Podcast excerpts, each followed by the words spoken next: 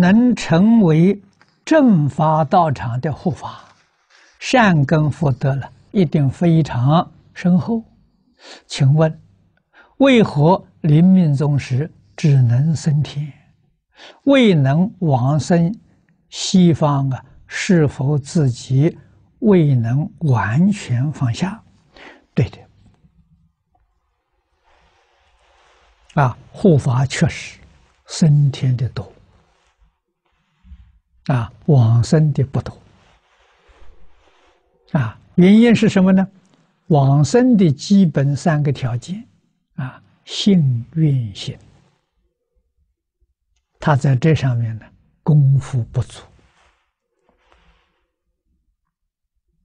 啊，他在求人天福报着呢，那个念意念很强。啊，是这么样一个关系。啊。如果他自己往生的意念强烈，啊，护持佛法，决定得生。啊，最明显的例子，我前些年住在新加坡，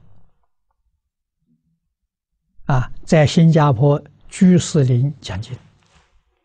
林长陈光别老居士。啊，这个是护持这个道场啊，尽心尽力了。啊，生病的时候，他病得很长，两三年。啊，不能工作。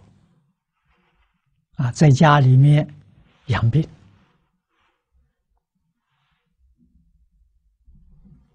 养病的时候才真正听经，啊，因为在工作的时候他没有时间听经，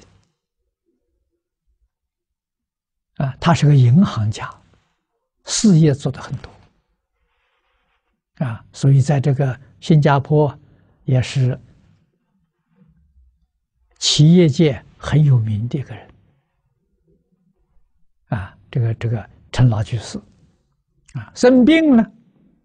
这不能上班了，啊，才叫居士林把我们讲经的光碟送到他家去。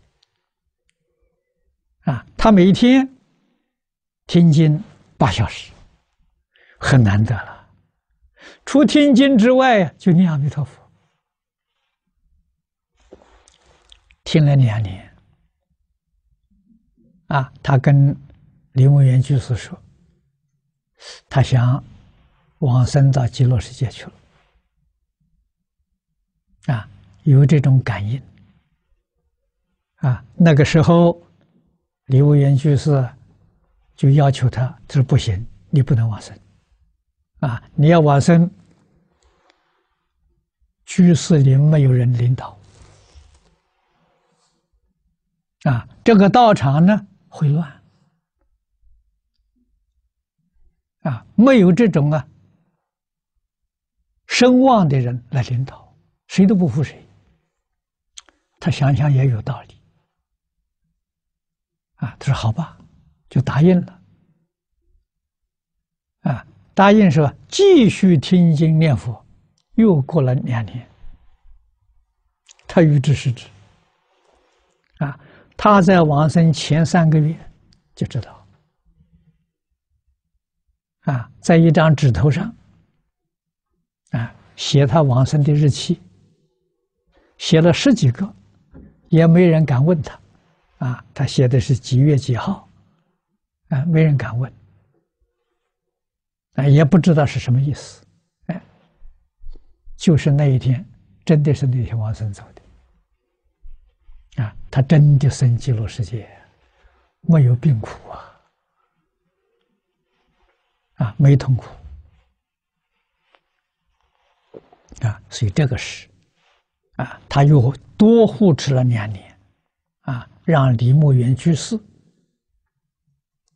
啊，等于说培养李牧原做接班人，啊，让大家对他有了信心了，啊，能够听他的了，啊，所以居士林就交给李木源，他走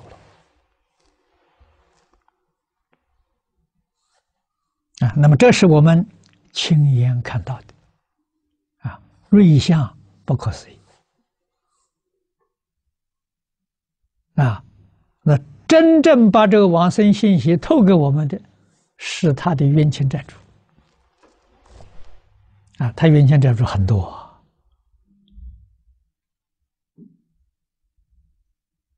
啊，附在一个人的身体上，